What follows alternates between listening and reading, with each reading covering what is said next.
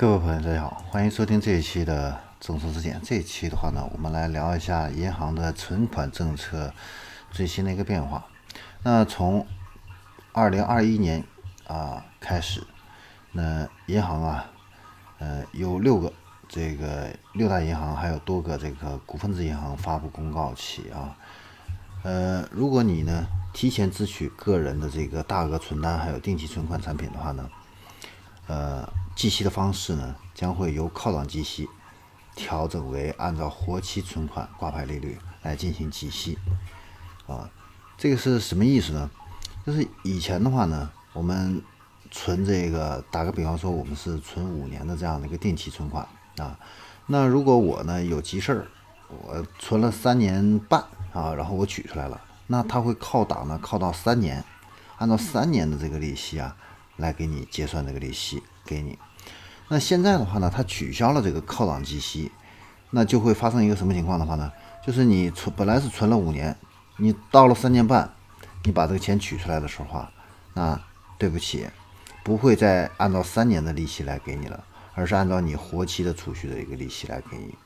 这样子的话呢，银行就可以节约大量的一个利息啊。所以，嗯，我们可以简单的。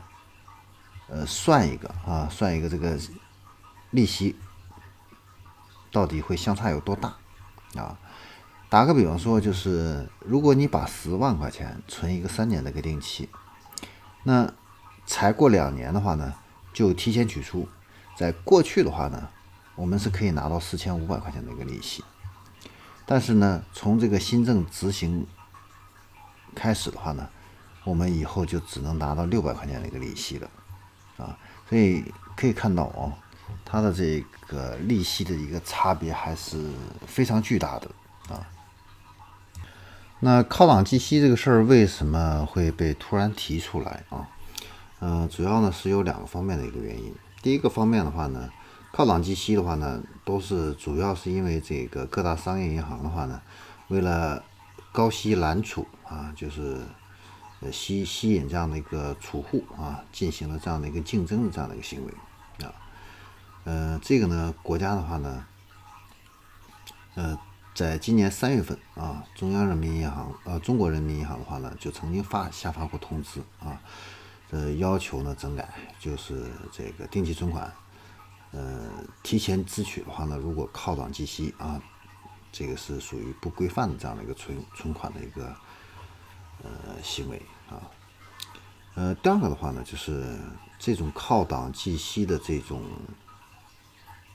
这个产品的话呢，它会加重银行的一个负债的一个成本。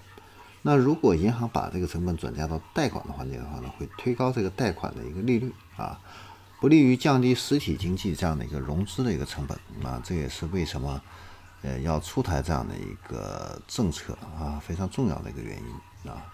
但是对于我们老百姓来说的话呢，那肯定呢，这个如果你是急着用钱把这个原来的定期提前取出来的话呢，那确实这个损失会比较大。所以以后呢，呃，如果要存钱啊，就是一定要考虑到呃这一点。好，那这里是众说之见，我们这一期的话呢，就先给大家分享到这里，我们下一期再见。